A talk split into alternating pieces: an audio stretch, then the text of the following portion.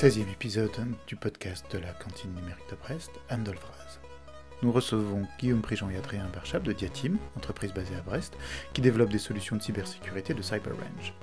Dans ce second épisode, on parle de cybersécurité des domaines maritimes, portuaires et fluviales, et de la création de France Cyber Maritime. On parle encore des outils qui les utilisent, souvent open source, d'OSINT et de recrutement. Enfin, on évoque Unlock a Brain Harden New System, la conférence de cybersécurité qui se tiendra à Brest les 12 et 13 novembre 2021.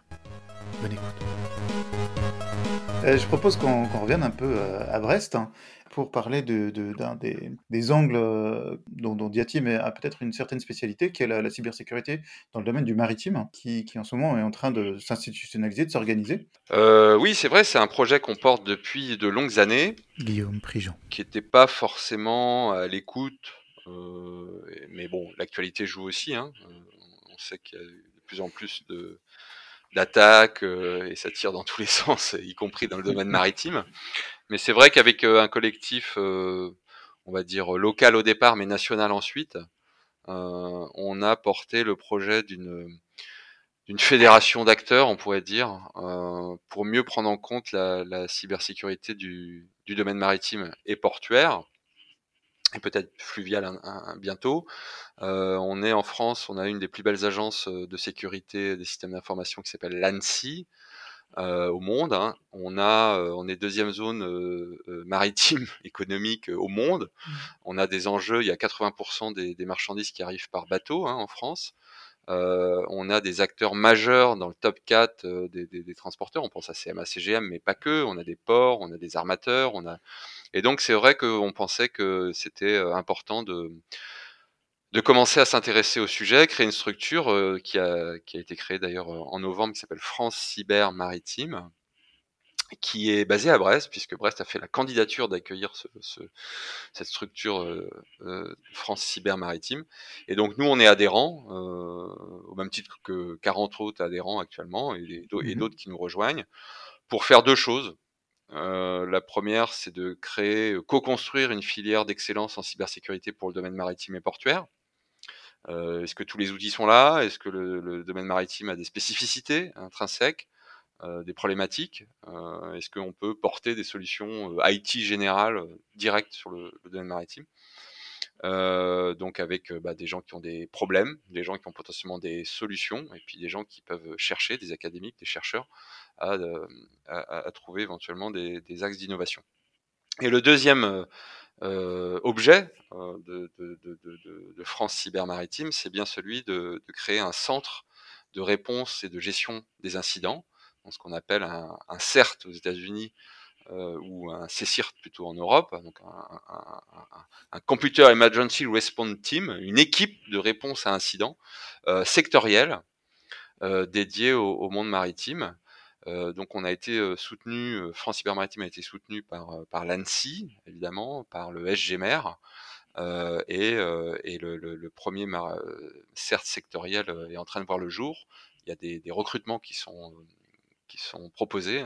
si vous êtes du domaine de la cybersécurité, plutôt de l'analyse et la réponse à incident, ben, welcome.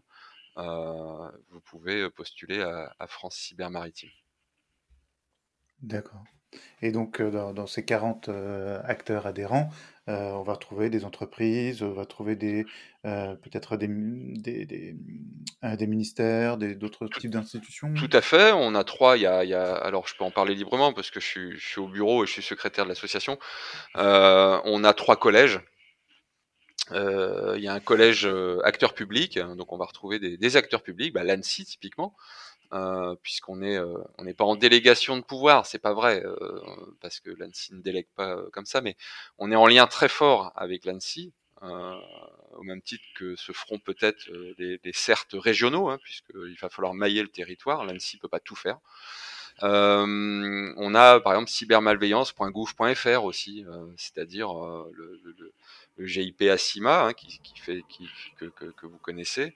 on va avoir un collège solutions et on va avoir un collège utilisateur. Donc on va retrouver en fait, si tu veux, l'éventail euh, des, des, utilisateurs qui ont des problématiques. Alors ça va être des énormes groupes comme euh, CMA CGM, on l'a cité tout à l'heure. Mais ça peut être Naval Group, ça peut être des, plus petits armateurs, ça peut être les, les, abeilles, les remorqueurs par exemple, des compagnies mmh qui vont aller jusqu'à juste avoir deux trois bateaux pour faire une liaison entre Lorient et Groix ou, autre chose. Donc on, a une diversité d'utilisateurs. Et puis après on va avoir effectivement tous les, potentiels offreurs de solutions, ou en tout cas les gens qui sont intéressés à réfléchir dont Diatim pour la partie entraînement, puisqu'on fait déjà des entraînements opérationnels euh, pour le domaine maritime, notamment pour la marine nationale. Et donc on peut apporter notre compétence et mettre en situation des ports, euh, puisque ça a eu lieu, hein. on sait qu'il y a déjà eu euh, des énormes attaques sur des ports, on, sait que CMA, CGM a déjà eu des soucis pendant l'hiver, mais on va avoir aussi des académiques, on va avoir des gens qui font des, comme Arfang Lab par exemple, qui vont faire des, EDR, donc des sortes de, solutions pour venir faire des prélèvements sur les postes. On va avoir des gens qui font plutôt de la partie euh, analyse de risque et la partie euh, réglementaire, c'est important, euh, comme Sourcitech, basé à Brest d'ailleurs aussi.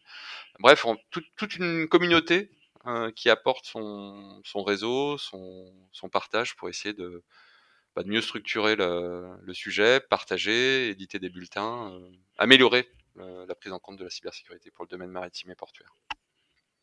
Mmh, très bien. Euh, j'avais une toute autre question. Hein. Quand, quand, on s'intéresse au, domaine de la cybersécurité, on, passe en fait d'un monde de représentation. Donc, tu parlais tout à l'heure de l'ado à capuche, euh, euh, donc voilà, de, hackers isolés au fond de la cave de leurs parents, etc. Et quand on regarde les outils qui sont mis en place, il y a, y, a, une différence frappante. Moi, j'ai, j'ai été frappé par des outils, alors je vais faire des analogies, comme Shodan, hein, qui pourrait, que je pourrais décrire comme le, Google des, objets connectés, euh, ou MISP comme le Wikipédia des, failles et des, systèmes de, de, protection. Je ne sais pas si mes analogies sont correctes, hein. mais pour vous, euh, elles sont sûrement un peu forcées. Mais pour vous, en fait, c'est quoi ces, ces, outils en fait euh, qui, qui, sont peu connus, mais qui, qui, vous servent en fait au, quotidien et, et, quelle est leur, leur, puissance, leur efficacité? Oula, Josquin, tu nous lances dans un, un débat de société là, mais euh, on peut en présenter un ou deux. Oui, oui, oui. alors, bon, l'outil, c'est comme l'art pour un artisan, c'est ce qui lui permet de, faire son travail, d'avancer plus vite, de ciseler ses. Bon. il y a une diversité euh, énorme d'outils. Euh, il y a des outils parce que, euh, que tu as cités qui sont des outils propriétaires, comme Shodan. il y a des outils qui sont issus de communautés open source ou dans le, partage ou libre on fera, on va pas rentrer dans le sujet entre open source et libre, comme MISP effectivement, et il y a toute une galaxie d'outils qui vont permettre de, de, bah, instrumenter, de mieux travailler. Alors, bah, généralement, le monde du hacking historique, c'est le monde du partage. c'est le monde à, l'époque, hein, et encore dans un grand courant de pensée, toujours de professionnels. Je mets à l'écart tous les scripts qui disent, tous les petits, les, fameux gars dans leur cave qui sont là que pour miner du, bitcoin ou rançonner à la volée, qui sont pas forcément eux dans le partage, mais j'appelle pas ça des hackers, j'appelle ça des pirates. donc dans le monde du hacking, effectivement, tout a été bien souvent sur bah, le développement d'outils, le partage d'outils, l'amélioration collaborative. Et, c'est d'autant plus criant que je pense qu'en cybersécurité, tu parlais de MIS, par exemple, qui est un formidable outil open source, développé principalement en Europe par toute une collectivité qui va permettre de faire du partage d'informations, hein, du malware information sharing platform.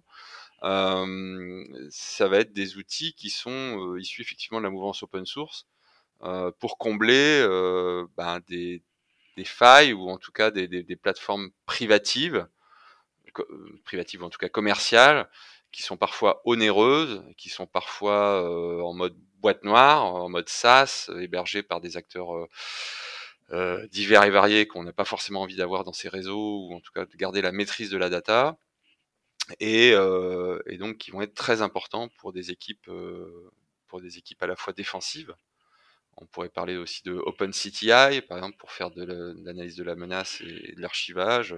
The Hive. En France, on a beaucoup, beaucoup de, projets comme ça. Il y a beaucoup de contributeurs et, je m'en félicite. après, parfois, notamment sur les parties ce qu'on appelle les IOC, donc les indices de compromission ou les, informations détaillées, on a aussi besoin de compléter quand c'est son métier, c'est pas le nôtre puisque nous on est plutôt du mode attaquant.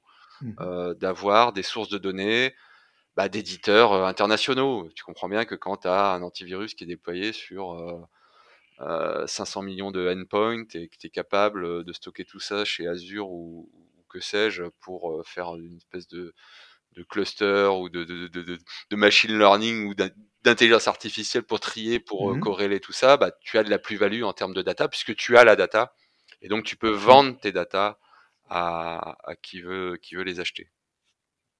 Et toi, Adrien, tu as des, tu as des outils fétiches hein, dans ta pratique hein?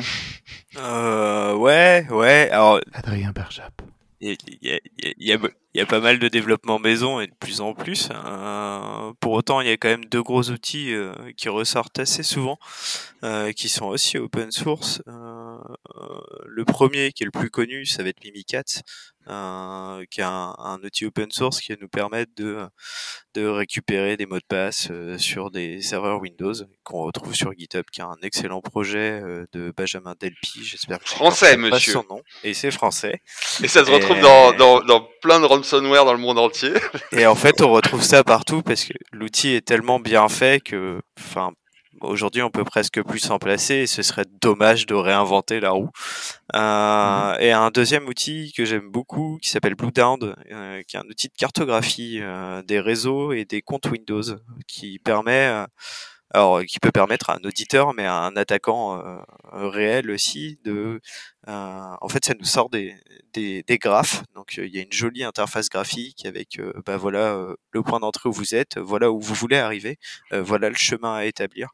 Et du coup, ça nous sort des beaux schémas très jolis pour nous dire, bah voilà, il faut compromettre tel compte, telle machine, et vous passerez admin du domaine. D'accord, donc tu, tu obtiens un instantané de l'architecture du, du réseau de, de, de, l'institution qui t'intéresse. C'est ça. Mhm.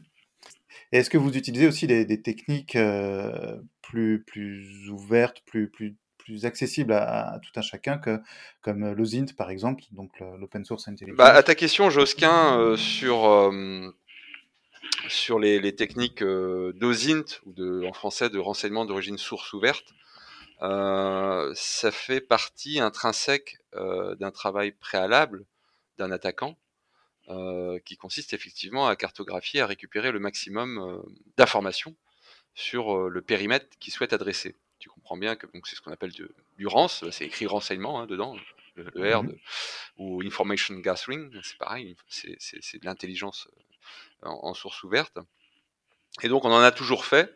On a même, il y a pas mal d'années maintenant, développé un logiciel qui permettait d'automatiser les choses. À l'instar d'un logiciel assez connu, des gens qui en font, qui s'appelle Maltego. Et on, on, a même monté assez récemment, puisqu'on a cette culture, forcément, quand on fait ce qu'on appelle de l'adversary emulation, c'est-à-dire qu'en gros, quand nous, on essaye de devenir un attaquant plausible pour des défenseurs, et qu'il essaye de retrouver des traces euh, en lien avec des actualités, il va falloir qu'on utilise les mêmes techniques ou les mêmes procédures même carrément, les bouts de code qu'on va essayer de, pour euh, déclencher des alertes qui ressemblent à cet attaquant-là. Donc du coup, on fait beaucoup euh, de renseignements d'origine source ouverte sur différents. Et là, c'est pareil, on va pas avoir le temps de trop, trop, comment dire, expliquer toutes les techniques. on a monté une formation dédiée à notre catalogue d'Ozint, qu'on a déjà eu l'occasion de, jouer pour différents, différents acteurs, qui plaît bien et qui permet de montrer euh, ben, comment on va pouvoir, euh, soit avec des outils, soit des bases, en capitalisant, en, scrapant, en surfant, en interrogeant des, des, API ou en tout cas des, bibliothèques ou des, accès sur différentes plateformes, reconstruire, on va dire, le une surface d'attaque et des liens qu'il y a entre des personnes, euh, des éléments techniques, des personnes humaines, des emails, des numéros de téléphone, des choses comme ça, pour ensuite euh, construire notre notre chemin qui nous intéresse le plus le plus, si tu veux, en fonction des objectifs. On est vraiment dans exactement, je parlais tout à l'heure de l'art de la guerre ou de la partie reconnaissance. Un attaquant qui a des objectifs de discrétion absolue va pas s'y prendre du tout de la même manière qu'un attaquant qui est très pressé et qui veut le maximum de résultats pour casser. Donc, euh, sans cette phase de renseignement préalable, euh, il va pas pouvoir choisir ses chemins euh, en fonction de ses critères. Euh, typiquement, tu parlais tout à l'heure de Shodan. On a une très belle solution en France qui concurrence pour moi Shodan, qui s'appelle Onif, qui est, qui est, qui est développé par Patrice Offret principalement. Sans ces bases de renseignement en libre accès, voire même payant. Hein. Le renseignement de ligne source ouverte, ça ne veut pas dire que tu ne payes pas à un moment donné. Hein. Euh, on va pas forcément pouvoir identifier le, le, meilleur chemin en fonction des objectifs. Adrien, tu... c'est quelque chose que tu utilises aussi ou que... Ah, je, je, pense, je, pense, que Guillaume a, déjà bien résumé la chose. La seule chose que je rajouterais, c'est que à la fois ça, nous sert hein, bah, pour essayer de comprendre un peu comment évoluent les menaces ou autres, même s'il il y a déjà des gens qui font le boulot pré-mâché entre guillemets où on a des rapports un petit peu tout faits où bon bah faut qu'on creuse un peu plus pour avoir des infos qui nous intéressent. Euh, ça nous sert aussi en opération red team euh, parce qu'il faut bien comprendre que en fait une opération red team bah, à part avoir euh, le nom de l'entreprise qu'on qu'on nous demande de cibler et un périmètre de à peu près un cadre jusqu'où on doit aller et ce qu'on a le droit de faire et pas le droit de faire, bah, c'est tout ce qu'on a au début. donc cette cette phase et cette collecte de renseignements qu'on va avoir du coup sur la cible, sur l'entreprise qui nous demande, elle est, elle est, cruciale pour le reste de l'opération Red Team. Parce que c'est ce renseignement-là qui va euh, bah, notamment nous permettre d'avoir un phishing correct, euh, qui va peut-être nous permettre de trouver euh, d'autres manières d'entrer que ce qu'on n'avait pas vu euh, jusqu'ici. Et euh, c'est exactement aussi ce que ferait un, un, attaquant en fait. On trouverait exactement cette même phase de renseignement sur bah voilà ma cible, comment je me renseigne dessus. Donc ça permet, nous c'est intéressant pour nous parce que c'est un, un, domaine qui est, qui est, assez marrant, mais en plus ça permet aussi, bah, encore une fois, de, bah, de se mettre vraiment dans la position de la menace et de, et de, et de faire comme si on était une menace. Ouais. Si, euh, si des auditeurs euh, se seraient, sont intéressés pour, euh, par la cybersécurité, voudraient en faire leur, leur métier, euh, à Diatim ou ailleurs, euh, est-ce que c'est un métier qui recrute? C'est quoi les compétences qui sont, qui sont demandées comment, Qu'est-ce que vous leur conseilleriez? Oula Alors, c'est un métier qui recrute massivement, à en croire toutes les annonces. Euh, après, il y a différentes catégories, il y a différents sous-métiers, il y a différents. Bon, pour parler d'un sujet que je connais un peu mieux que les autres, c'est-à-dire chez Diatim, nous, on n'est pas un grand groupe où on va chercher des jeunes qui sortent d'école pour les mettre consultants en accompagnement avec une jolie cravate, sans connaissance forcément préalable, à faire des prestations à la chaîne euh, de type euh, audit ou pentest avec des outils quasi automatisés. Euh, ça existe. voilà, c'est des métiers pas plus inintéressants que les autres, c'est juste des choix. Nous, on a besoin de gens qui ont principalement une motivation. C'est-à-dire que choisir ce métier en disant euh, ouais, bon, ça ou autre chose, euh, euh, ça va pas le faire. Enfin, chez nous en tout cas, dans des PME innovantes ou dans des PME un peu d'expertise, ça va pas le faire. je préfère des gens motivés avec un background, on va dire un, bagage peut-être un peu plus léger euh, qu'un pur produit euh, d'une école euh, comme on peut les connaître, euh, que un, un, un, surdiplômé qui viendrait faire un peu sa, sa diva ou euh, de manière alimentaire, si tu veux. Donc, euh, faut, c'est malheureusement des métiers pour intervenir dans pas mal d'écoles d'ingénieurs ou des cours ou des conférences. C'est malheureusement des métiers qui se travaillent sur le temps long. Euh, J'ai souvent l'habitude de dire que les belles choses se font sur la durée.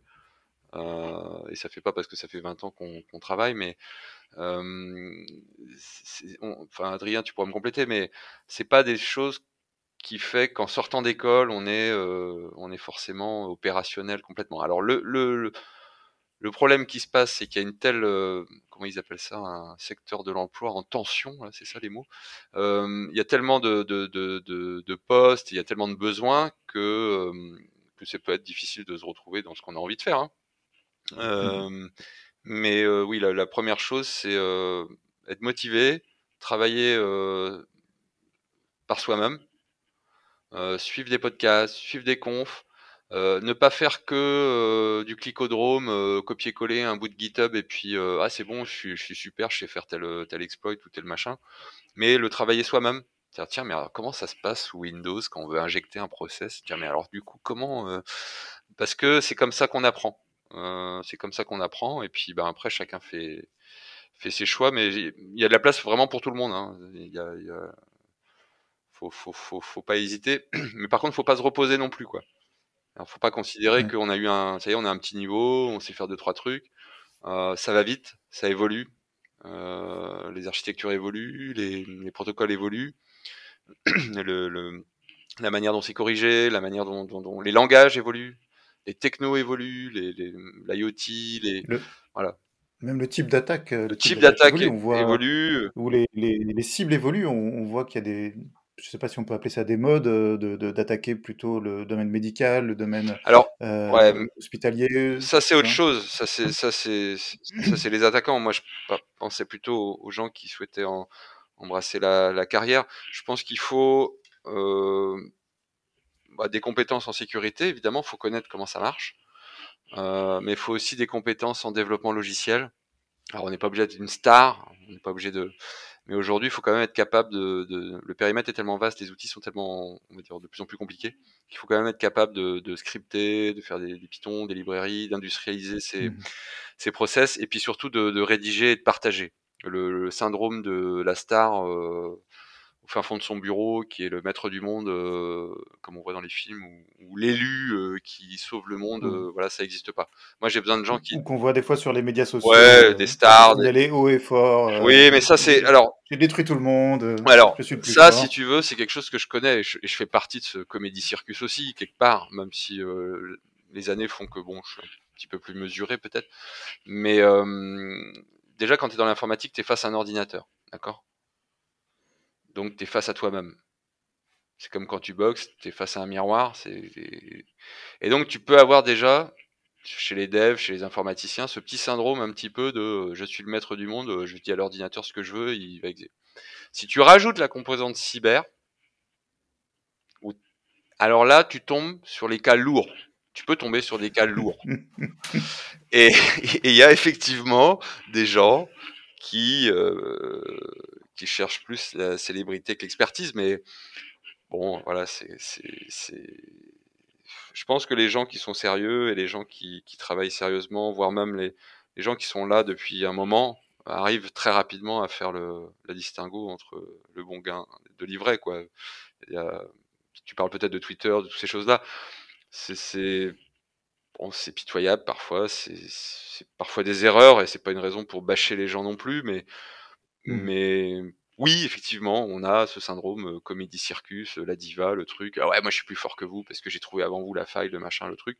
Je suis pas sûr que ça fasse avancer vraiment le, bien commun et la cybersécurité globale. Bah, oui, de façon générique, euh, enfin, disons, la, pratique, c'est généralement de de de, de, pas annoncer une faille publiquement, mais d'essayer de faire en sorte qu'elle soit corrigée avant d'être annoncée ça, nous ferait entrer très, oui, oui, oui, on va pas rentrer sur ce sujet-là, mais euh, bon, voilà, c'est un, peu comme dans la vie de tous les jours, quoi, si tu veux. C'est-à-dire que euh, voilà, le gars pour moi qui balance un 0 day ou le je sais pas quoi de je sais pas qui euh, sur un, sur un réseau Twitter avant de prévenir de manière responsable les gens concernés, hmm. je me dis dans la vie de tous les jours, j'espère qu'il est pas comme ça à la maison parce que enfin voilà. Donc bon, c'est Et Adrien, toi, qu'est-ce qui, ça fait combien de temps que tu travailles dans ce domaine-là? Qu'est-ce qui t'y a amené? euh, qu'est-ce qui a évolué, euh, depuis la conception que tu en avais au départ? hein? Oula, oula, c'est un peu compliqué. Euh, travailler, si on parle professionnellement, euh, ça fait 8 ans, je crois, que je fais de la cybersécurité. Euh, j'ai commencé un tout petit peu plus jeune, j'ai commencé à 14 ans. Parlait pas de cyber non plus, hein. C'était à l'époque où c'était encore la SSI, mais je savais pas non plus ce que c'était. Euh, c'est juste que j'ai eu la chance d'avoir des parents qui m'ont mis un contrôle parental et que ça m'emmerdait beaucoup trop. Euh, et c'est comme ça que j'ai commencé. Euh, et après, bah, j'ai continué de creuser et c'est devenu une passion. Pour revenir sur ce que disait Guillaume, alors après, moi, je, je connais pas hein, tous les métiers de la cyber. Je, je pense connaître le mien et je pense que j'ai encore plein de choses à découvrir hein, dans ce domaine-là. Euh, avant tout, faut, faut être curieux, euh, faut, faut, avoir envie d'y aller euh, parce que c'est un, monde, c'est un domaine qui évolue qui évolue en permanence. C'est pas en sortant d'école qu'on sait comment ça marche. Notamment dans le milieu offensif, en tout cas, on n'apprend pas aux étudiants à aller attaquer des systèmes. Ça paraît à peu près normal, déjà, ne serait-ce que pour les admin 6 de l'école, c'est mieux. Mais ouais, c'est une première chose. Enfin, nous, on a quelques, quelques gars, là, on, a un apprenti qui vient d'arriver. À la cybersécurité, il connaît pas, et ben, il apprend avec nous, c'est pas grave.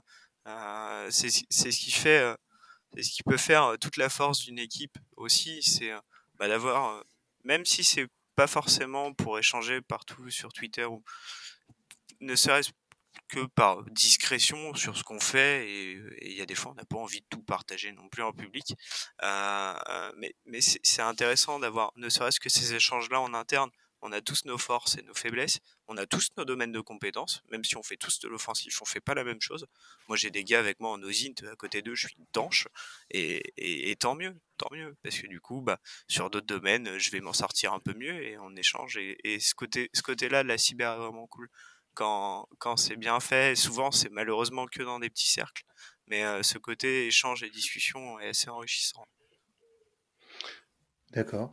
En, parlant d'échange, bah, on, pourra, pourrait euh, bifurquer euh, sur euh, des choses qui lient en fait la, cantine numérique et, et Diatim, hein, qui est l'organisation d'une conférence de, de, de, sécurité, de cybersécurité. c'est la sixième année, si je ne me trompe pas, qui est Unlock Your Brain, Harder New System. Euh, qu'est-ce que, comment tu, présenterais le, euh, Guillaume cet événement?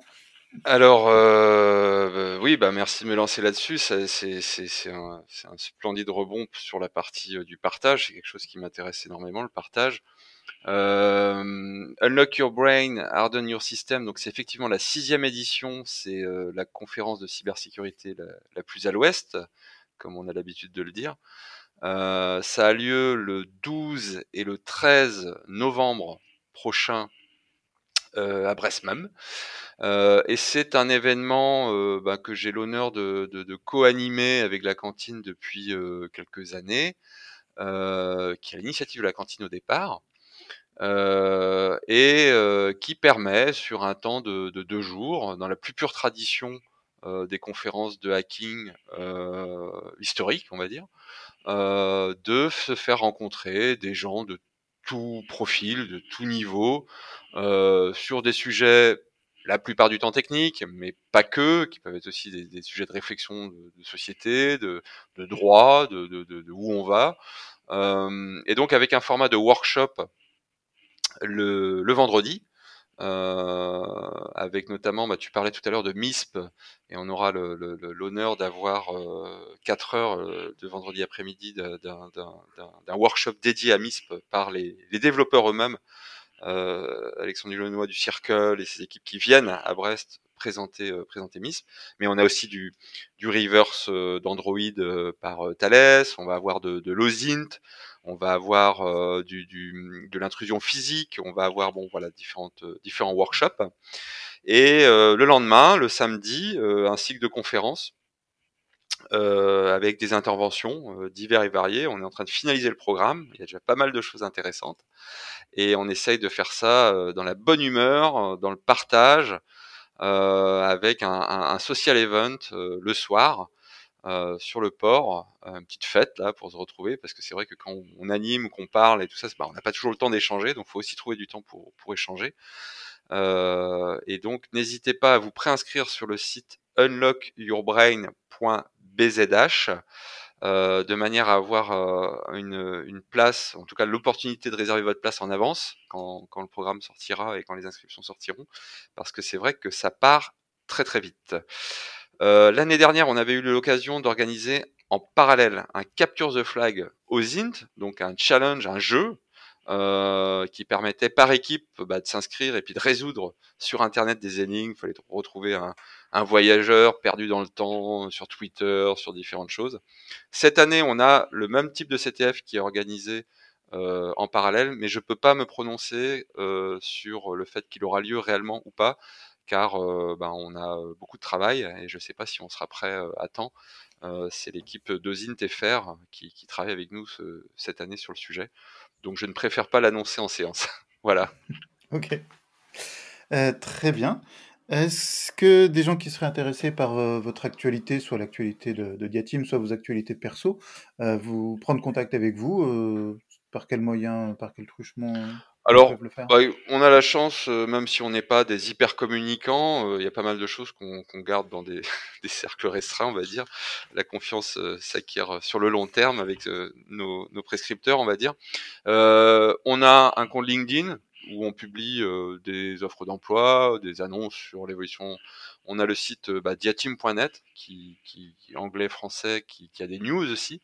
Et le plus simple, c'est peut-être de s'abonner au compte Twitter euh, underscore labs, euh, qui permet d'avoir euh, des petites infos, des endroits où on est, des salons qu'on anime, nous retrouver, nous poser des questions. N'hésitez vraiment, vraiment, vraiment pas. Comme pour les CV, même si on en reçoit divers et variés, des candidatures spontanées de stagiaires, de d'alternants, de, je sais pas combien on en reçoit, on, répond à toutes les mails. même pour dire que c'est pas possible, qu'il faudra réessayer l'année suivante parce que bon, pour différentes raisons. Euh, donc, faut vraiment pas hésiter.